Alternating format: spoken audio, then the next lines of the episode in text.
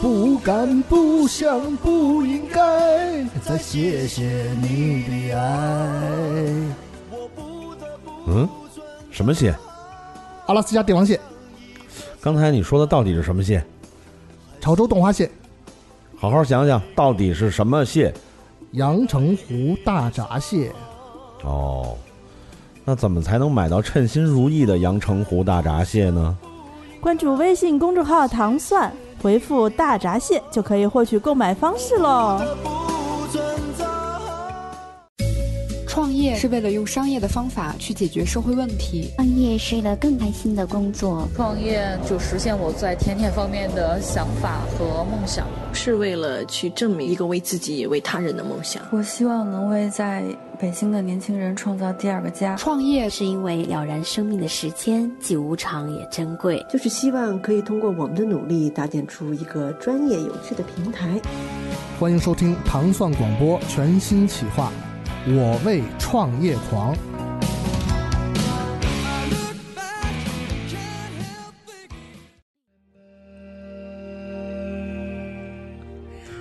我为创业狂，全民创业时代最燃的创客节目，既聊创业也聊风月，献给有梦想的你。我是在高冷和逗逼之间自由穿越的女神经珍妮。各位我为创意狂的小伙伴，你们好。嗯，大家好。对，哎呦，我是等着接下来。我每次吧想给蒂蒙口的时候，我特别紧张，对对对因为他批评过我。没有没有没有没有啊，没有，就是这主要是那个我们这开头都是排山倒海式的，所以那个就是那个呃，另外一主持和嘉宾就是懵了，直接说什么时候到我？对，嗯没有没有，大家放轻松。其实我现在已经快饿的不行了，我想跟大家说一下，因为真的是天儿比较饿。不是天儿比较热，热 所以呢就想说能少吃一顿就少吃一顿。但没想到呢，我们请的嘉宾都是和吃有关。主要是你请的嘉宾老是吃 吃吃饭，跟吃饭有关系的。对，然后一看见这位嘉宾呢，就让我嗯馋涎欲想起了那个 对他的那些美食，对介绍一下他。所以今天的这位嘉宾呢，就是石头，他是桂林新派料理的代言人，也是石头食堂的创始人。嗯嗯，他也是对他也是我当时当年做市集的一个呃，算是一个很好的市集的商户。嗯嗯嗯，我们是这样，我们每个这个节目每次开始前面有一环节，有一些特别呃问特别的问题，然后问你，你必须不加思索的回答。当然很简单，其实很简单，不不会难为你的。对，对。啊，我们现在开始环节，一句话描述一下自己。嗯，一句话描述自己，我想想啊，你看，你看，因为的话，我自己的这个从业过程特别特别的怪异啊，就是特别怪异。对行，在不断的大转身，好，行，这这 OK，对，就一句话，就一句话，对。嗯。呃，然后第二个是你的一个怪癖，我的怪癖，嗯喜欢吃嗯，呃，如果流落在孤岛，只能带一件东西，你会带什么？锅，我以后凡是做吃的，我替他就就别问了，这问题去了，这都是说是锅。如果时间可以倒流，你打算回到哪一刻？回到哪一刻？嗯清朝，嗯，如果你看到心仪的人熟睡在你面前，你会做什么？可能亲他呀，嗯，OK，好 对，是个很直接的小伙子 但是关于带锅这件事儿已经没有什么悬念了。是啊，其实刚才我们说到，就是说，呃，因为我们是一个创业节目嘛，嗯。所以就是肯定每个嘉宾都会说到自己就是。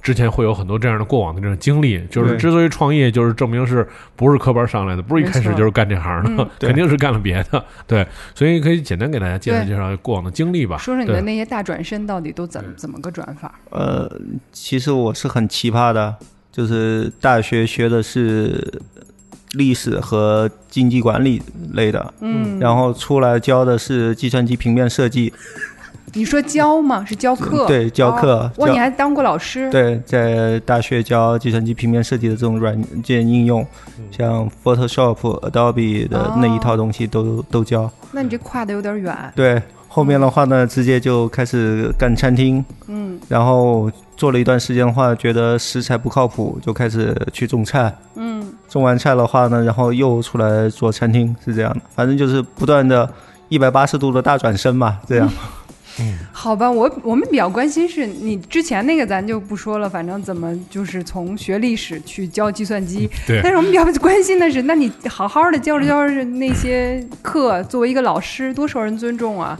然后怎么就去干餐厅了呢？这样的就是，男人到了三十岁之后的话，一般的话总会在想一个问题，就是我下半辈子的话，以后一生我会从事什么样的职业？那呃想来想去的话，觉得哦，OK，吃挺好的，最少的话我不用担心失业，因为大家永远都会要吃嘛，嗯。所以的话义无反顾的就是放下教鞭，就开始吃拢锅碗瓢盆。嗯，哦，所以你也喜欢吃吗？嗯，超级喜欢吃。我我妈妈是一个五十年的老厨师，哦，家里有家学，对嗯，从小就在那个厨房长大吧，相当于是吗？对，那你你你妈做什么好吃？我妈什么都做，因为小时候话是这样的，我说我想吃什么，然后或我告诉我妈，我说妈这个东西应该这样这样做，我妈说好的，那我们做出来试一下吧，哦就这样。嗯，哦，你是在这方面有天赋吗？喜欢啊，就是从小的话，你就会吃到不同好东西，你就不断的有有这种欲望，不断的想吃到，哎，这个味道到底是什么样的嘛就？喜欢琢磨。对对对对，哦，所以你就是那种传说当中吃一道菜可以给他分析出都有什么原辅料的那些人吗？嗯，差不多吧差不多差不多。主要人家你小时候在书房里长大，人家小时候在厨房里长大。没没没，我经常去 厨，我经常去厨房探 探班。对，所以这个我觉得就是说，从小会有这个，就是就是这个怎么说呢？这种潜移默化的这种、嗯这种去影响你啊。不管你学什么学科，但我觉得肯定是你在吃这上面肯定嘴也挺刁的，就是会会，所以就觉得自己可能会有一些。责任感或者也好，怎么样也好，就是要站出来说，哎，给大家做一点吃的，我觉得时间也到了，或者告诉你们好吃的什么样儿。是，对，基本上是是这样，因为我们以前的话也是这样嘛，就是在上课的时候话也会特别忙，特别，因为的话我们不但是教计算机这个东西，而且的话要经常会。跟你们一样，有时候要处理一些音频，处理一些视频。嗯那时候的话，计算机又特别慢哦，哦，就是基本上呢渲染贴上互动，然后出去吃饭。嗯那样的话呢，这种外卖吃多了之后，你会发现哦，其实对人的身体相当不好。是，嗯就是大家的味觉会越来越麻木嘛，嗯，所以就说 OK，那我要做一些好吃的，大家辛苦了累了，然后吃点嗯就是精神上的食粮，或者说吃点真正好的食物。那一不小心就又走了，转了一个身，就开始的话呢，从教书变成了做菜。哦，就犒劳一下自己哈，有也有感于这个程序员们的生活哈。对，除了这个电脑前面做程序，就是点外卖。对，嗯，其实我觉得那个，你看你刚才说了一个挺重要的一信息啊，就是你是你之前做市集的时候认识认识的，对。你们之间认识。但我觉得现在就是在中国，其实有一挺普遍的，就是状况，一个是就是有很多市集，然后呢，它就是说，比如说以吃为名号或者怎么样，嗯。还有就是有好多。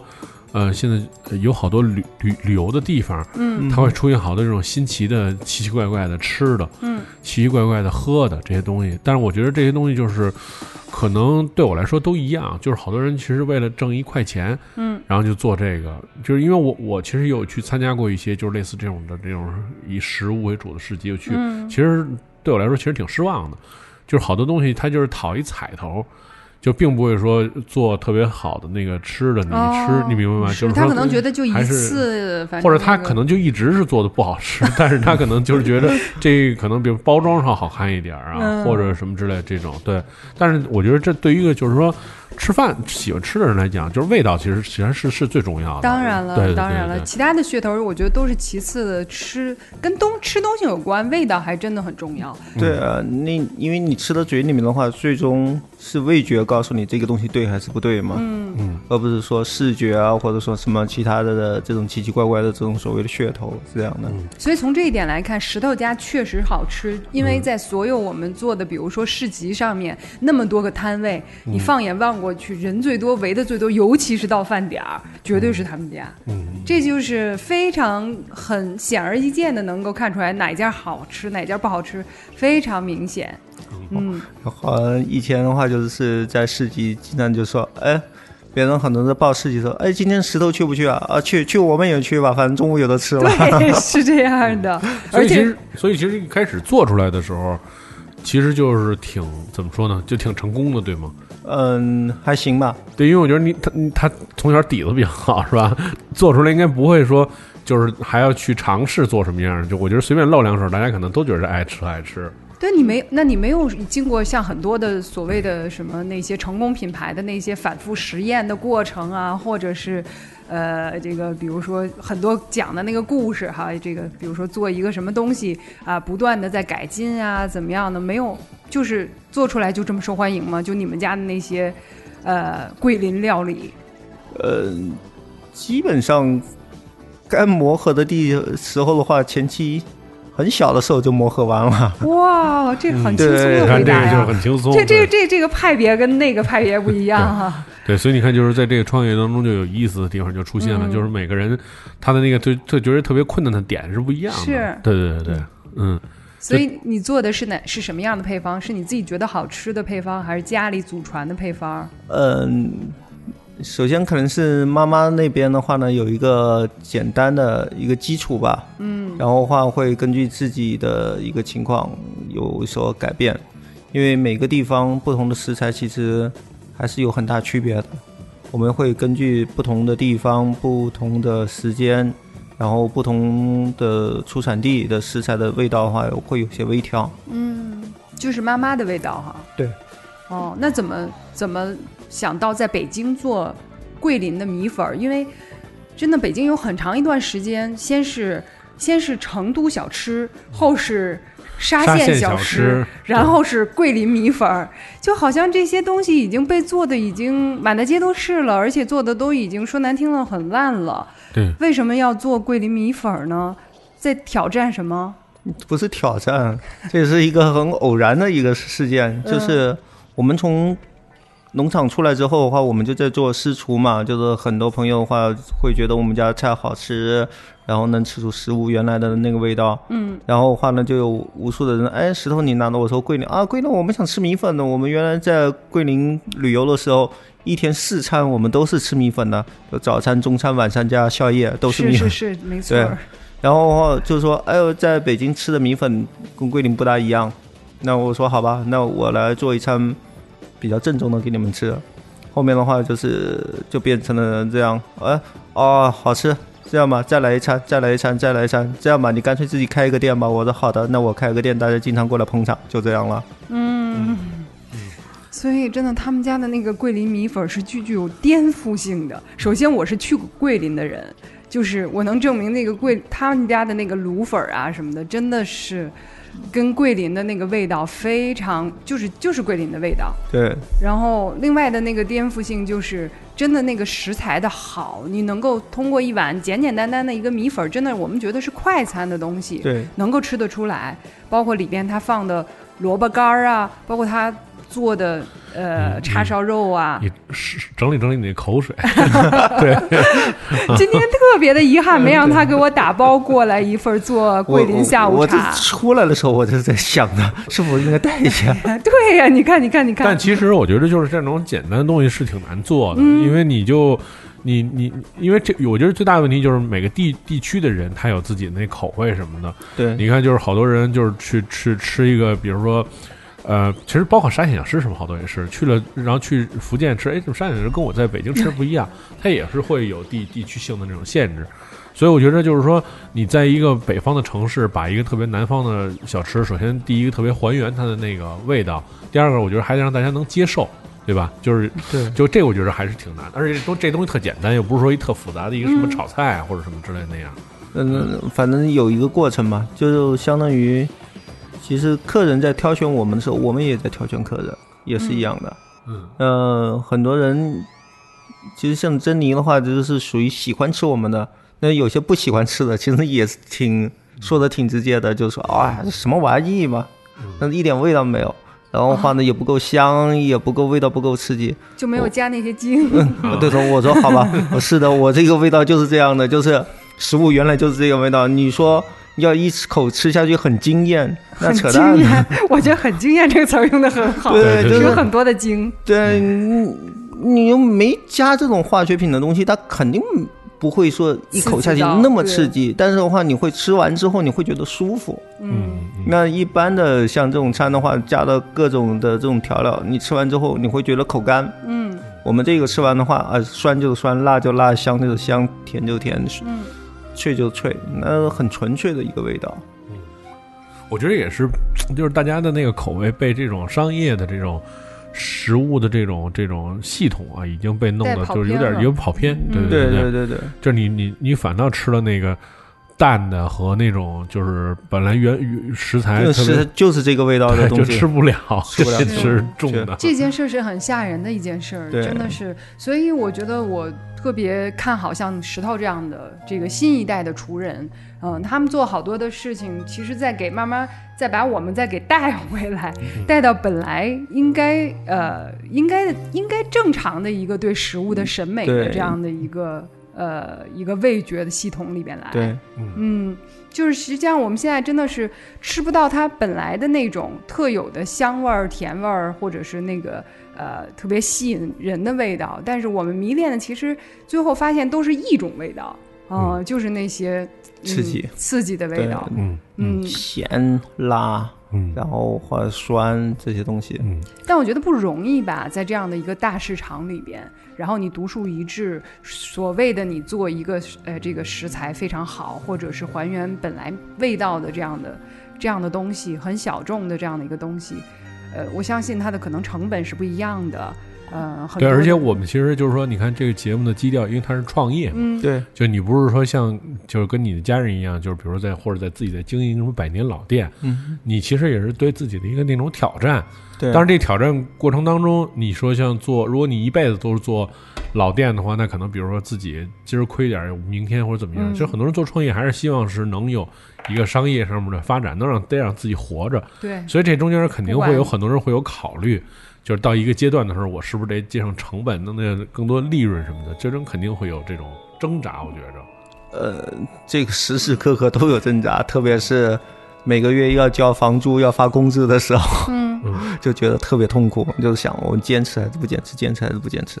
后面的话想的话，去他的蛋的，然后的话爱咋咋地吧，我就是做我这个自己的东西。嗯，喜欢的人你就很久喜欢，不喜欢的人那你就吃你自己的呗。反正这个社会其实挺好的，每人都有自己的选择。那你选择这一块，那你就坚持下去。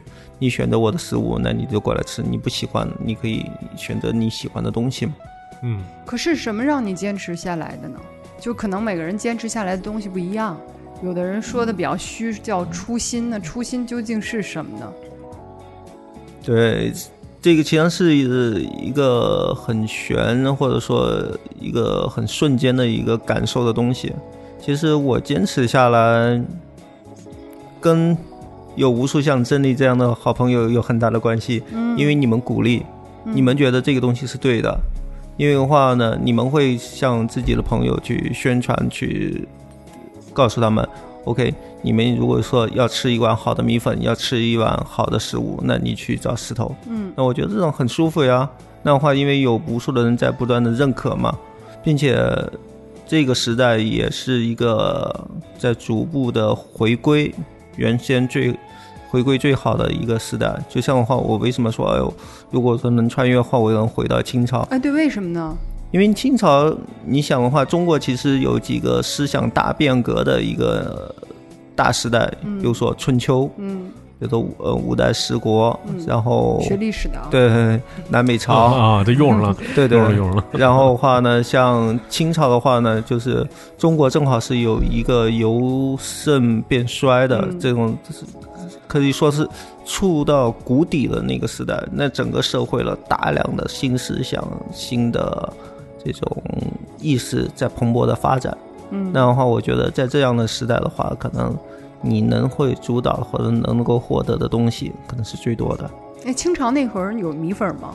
有啊，哦真的真正的就是说，从传说上说，米粉最早的话是从秦始皇就是战国的时候征南方的这时候开始，但真正的话，从史料去考证的话，就是真正的米粉的话呢，是大概是有四百多年的文字记载历史，哇，应该是从明朝开始，因为比如说从那个明朝的话呢，跟米粉最大的一个史料记载的话，他们那是叫米所，就是在皇帝祭天之后，嗯。他们中午会有一个那个吃一口垫吧垫吧的东西，嗯他们这时候的话不会是一个很庞大的一个食物体系，嗯，就实际上的话就吃嘛，就吃了是一碗米粉。哦，那是南方皇帝吧？不 不，这是北，因为有北方的朱元璋，三桂对，那个呃，朱元璋的话，就朱棣他们在北京的话进行吃米粉对对对，就是祭天之后中午的话，其实，但是他那米粉跟我们现在不大一样啊，嗯他那个话米粉会比较短，嗯他那种做的，而且的话就是因为。你想想的话，皇帝他总要区别于跟一般普通老百姓不同的地方。嗯那你们都吃面条的话，那我吃米粉，哦，我不一样啊。这个在这儿 等着你呢对对对，等着你呢对对对 所以的话，后面的话就变成了什么呢？皇帝也觉得，哎，这个大臣不错，来，我赐一碗米粉给你吃。哦，对对对是这样的。对，所以我要带朋友去吃米粉儿的话，我就赐一碗米粉儿给你吃。明白，还挺，还真是意义不一样哈。对，嗯，而且我我觉得我特别喜欢那种，就是像石头的这种精神，不光是说他去找食物本来的味道，还有就是他能干一件事儿。就是现在其实说越来越越少的人啊，一辈子只干一件事儿。当然我不知道石头这一辈子以后还会不会这个大转身怎么样哈、啊可能但是他真的就是目前我从认识到他到认识他到现在哈，起码比如不管他做私宴也好，或者是呃做私厨也好，做他的这个米粉店也好，但他做这一件事儿，就是我觉得把米粉做得很好，我觉得这个已经是一件很难得的事儿。就像我们在呃国外知道很很多什么寿司之神啊什么的，真的是一辈子就就煮个温泉蛋或者是做寿司。我觉得现在斜杠青年像我这样的特别多，但是就缺这种像石头这样的做一碗米粉的，这挺不容易的。对，因为其实的话是这样的，米粉的话没有我们想象的那么简单啊。就是你要真正做好的话，你会发现其实粉它只是一个载体，它可以话承接出无数无数的东西。就像米饭是一个载体，你可以在米饭上做任何很多很多的文章。嗯那我们像现在在外面所谓的一个桂林米粉，其实把米粉已经玩坏了。嗯但真正的话，你要做好的时候，这样的话你会发现，哦，你把所有的六大菜系，把所有八大菜系的所有的好多东西都可以往米粉里面去加。嗯呃呃，很多西餐元素的东西也可以往里面去加。所以我可能以后很长一段时间的话，都会去专注这个菜品或者专注这个品类的一些深度的开发吧。嗯，还有怎么深度呢？你刚才说什么分子料理？啊，对，呃，这段时间的话，不是在玩分子料理吗？嗯因为我们发现，早先的话，我们做米粉的也好，做这种餐饮做米粉也好，其实发现有一个比较大的一个弊端呢，就是最初它的一个品类的话，其实可以分为两种啊。一种的话呢，称为卤味，就是把肉的话全部做成风干的状态。嗯，那这样的话呢，是从最早的是便于存储、便于运输的这个角度去考虑考量的。还有一个米粉的另外一个分支的话呢，就是就做各种鲜料，有点像云南的米线那种感觉。对，这得问 Dimo，他刚从粉国 回来。对，就是呃你要做各种一个鲜料的东西，你要让它体现一个鲜的一个口味。那在中餐的时候，在处理上，那你要求保持这种肉的肉汁，然后的话呢，又它的口感又非常好。那这时候的话，就可能要借助很多现代的一些手法和方式，比如说用分子料理的方式，用低温烹煮的方式，嗯。你保持这块肉的一个鲜度，嗯。同时又能保持它的口感，然后再把这些好的料的话再加入到米粉当中，哇，这碗米粉的话可能就会哎吃出另外一种感觉，一种层次的东西。嗯。其实我听起来就是米粉这功效啊其实有点像白菜，嗯。就是它本身这东西，因为它没有什么气质，就是它没有味道，或但是就是因为它有一个特别独特的口感，就像北方人吃白菜似的，就是你什么东西都可以跟白菜混在一起对做。但它可以千变万化。对对，而且就是我觉得像这个，就是我觉得像这种鲜鲜制的这种食品，其实我觉得最大的就是厉害的地方，就是除了你可能只能在那个肉的上面做一点小文章，比比如你那肉怎么炖或者怎么鲜，其他地方你也只能靠食物的鲜美，就是来决定这个东西好不好吃。我觉得这个是是一个，这这是一挑战，因为你看，比如说炒菜，或者说比如说能烧熟了的东西，那我可以有各种办法去掩盖我这个肉本本来的那个这食材本来的样子，或者有多糟糕，反正你就弄。但是这种轻的东西吧，就是第一个要就是要求你新鲜，第二个要求也是那个你那卫生指标什么的也要达标，这其实挺难的。对，就是我们最大的一个难点的话，就是时间。嗯，所有的食物，包括中，特别在中餐里面，就是有一点的话，就是一热抵三鲜嘛。嗯，就是如果说我们把这个食物化做出来的这个时间点放长了，然后话它的口感各方面可能就会差得很远。嗯，所以的话一定要快，一定要让最短的时间之内到达客户手上，然后话的让大家吃到，哎，这个最棒的这个这个口味。嗯嗯，所以其实这个就是说。嗯，你觉得这个北北方之所以就是没有什么太多好吃的这种粉吧，就大家可能都吃米饭什么的。嗯，没有米粉北方。对对 对，原原因是不是也是因为就比如粉丝儿，像做这种会比较麻烦，或者说保鲜啊，对食材什么的还有关系，相当麻烦，相当麻烦，而且的话相当讲讲究吧。嗯，就包括的话，如果说你太温度太低，这个口感不对；你温度太高，它也不对。嗯，呃，那一碗米粉讲究在哪儿呢？什么是一碗好的米粉？因为我我只能说我喜欢吃石头他们家的米粉，但是人家要真问起来好米粉和坏米粉的区别，这还真把我给问住了。呃，好吧，这个 可能这事儿是很难说吗？不是很难说，这个因为对我来说，它可以说的很细。哦，然后我们简单的话，可能就用一两分钟时间的话来把它解释一下吧。嗯，对对对。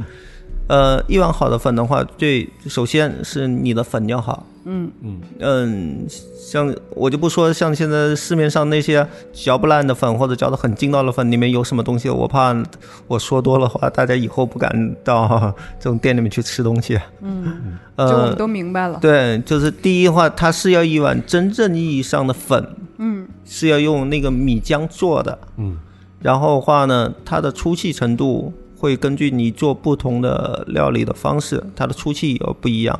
比如说用我们做的卤粉的话，那的话用一点四毫米左右的这个直径的粉，实际上是最合适的。哦，要很讲究的。对，因为太细了，它会过多的裹上那种卤汁；嗯，太粗的话呢，它的味道不大容易渗渗入。嗯，所以话，就是首先从粉的粗细上，然后第二个最灵魂的话呢，是那一碗卤汁。就是唱戏的腔，厨师的汤。如果厨师一碗汤不好的话，那所有东西都是白玩。那我们的卤汁的话，是用猪骨、牛骨、老母鸡，然后再加三十多种天然的香料，要熬三天。嗯，三天。对，不断火吗？不断火。啊，就是开了之后的话呢，你要给它始终保持一个很小的沸腾的状态。那个状态的话，称之为菊花叶。哦。就是像那菊花刚开、未开，有点点那种。散开的时候，那这时候话，所有的味道才能慢慢的这种融合起来。呃，然后比如说我们的牛肉，那样的话一碗经典的那个桂林米粉的话，那比如说我们的卤牛肉、我们的叉烧，然后或者我们的锅烧、我们的酸豇豆、我们的小酥豆，这些的话都是需要非常耗时间的。嗯，就是你。一定是有时间的积累，才能把这个食物最好的味道给调出来。哦，这都得是一样一样做出来。如果你真的去掐那个表算，三十就是三十多小时的汤，然后米粉儿，再加上你说的这些配料，豇豆啊什么的这些卤肉，好像这一碗米粉听着得做一个礼拜啊。呃，确确实实是做了一个，是这样的。我们曾经就是说。很多人说说，哎，我想吃米粉，你明天做给我。我说对不起，这个我做不出来。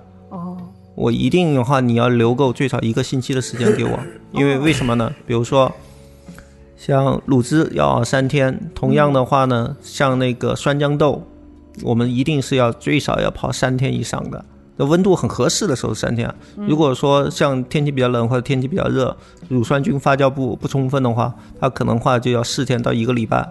嗯，然后的话呢，炸那个小酥豆也是要反复的，就是泡啊，然后炸，然后的话这个也需要炸花一整天。然后很经典的那个锅烧的话，那个话呢也将近是要花一整天。卤牛肉的话呢，卤好之后，然后要要风干，它这种切成的话才能切出那种风吹跑的一个概念，而不是像的话呢，我们在很多地方吃，哎，我大块的那个牛肉，其实大块牛肉是不对的，嗯，你一定要切得很薄，这样的话呢，它才能裹住那个卤汁，一口下去，哎，米粉带着卤汁的香味，哎，这个吃出来味道不一样。然后画那个 呃小酥豆，对 对，度度秒如年。现在所有的人都在笑我，是吗？我不自觉的在咽吐沫吗？是。对，然后小酥豆的那种香味加上那个牛肉的香味，哎，它混合在口里面的话，哎，它又是另外一个层次。就是好的米粉像一个什么？像一个交响乐。嗯。每个乐曲单独拿出来都很精彩，但是合在一起的时候，哦，那是又是另外一个层次的东西。嗯，其实这个有点像西餐，是吧？啊，对啊，西餐其实每个料理都是很讲究的，每个步骤都很讲究。对对对对对嗯，所以我觉得这就是这个过程，就可能跟你吃一个热菜，它是混在一起的那个味道就就不太一样。嗯，但是这个这个过程当中就可就可能给自己挖了好多坑。嗯。你比如说，你看，因为你是你也是在创业嘛，对。如果人家跟你提说我我我我一天我要跟你定多少什么的，那这可能有时候是对你来说是一灾难，就对就做不出来。我也觉得是，我觉得那会儿好像感觉他们家出不了太多，出品没有那么多。因为因为其实你这么说那个，我我就我前阵因为去那个越南去去吃了一个就是那种也是做粉那种馆，嗯然后他家因为特别有名，但名字我不能告诉大家，对，然后自私自利主义 对对者对因为那个告诉我这些人的跟我就是这么说的，说你不能告诉任何人，然后要不我就不告诉你们店，我说你爱告诉不告诉，但是就是做特好，他是他最巅峰的时候，他一他一天卖三千碗，嗯那其实你想，就是说，那你怎么能保证那三千碗的那个品质就是汤的？其实它就是一汤嘛，它就是汤，对对对然后加上那些粉，加上那些那全是什么各种叶子什么之类的，它没有任何配料，你你没法保证这一个品质。那那那这个对于来说，就是对于所有人来讲，那我可能就失去一次跟就是特别大的利润，就是有有就是一下就。没什么机会了，就这个可能是一矛盾的东西。但是那时候你可能可能就想，哎，我是不是这个有一半儿我就兑点儿水淡一半儿，或者怎么样呃？这个不是这样的，因为的话，呃，很多人也跟我提出一个这样的问题，嗯，比如说很多同行就说，哎，石头你家的味道挺好的，然后话要加点鸡精味精的话，你看又不用熬这么久，然后那个味道就是大家吃的口感的刺激度的话又会更强。我说这这个事情我知道，但是我不会去做，嗯。我很我很固执这一点，嗯。我就是不会做，因为一个东西如果说你吃的话没那么好，你可能呃下次就不来了。嗯。但是如果说的话，你吃了一个好味道，哎，你我我觉得这次没吃够，嗯。我下次我还会想着，哎呦，我下次是不是找时间我再去吃一轮，是这样的。嗯，哎，你这种执念是哪儿来的呀？你是什么做的？金牛啊，你看，你看，我们可以，我们以后可以做市场调研了，看看这些老板很多都是金牛的，发现、嗯固执固执。嗯对。对。哎呀，真的，这个我 我我得去整理一下自己的 思绪了。对所以好吧，嗯，今天和石头的这一次分享就先到这里，希望下次我们呃，我为创业狂的朋友们再次啊、跟我们一起跟我们的嘉宾分享他们创业的所有的啊、酸甜苦辣还有奇葩经历。嗯，各位再见。好，再见，再见。希望大家在深夜食堂的话呢，能吃到好的东西。好啊，嗯。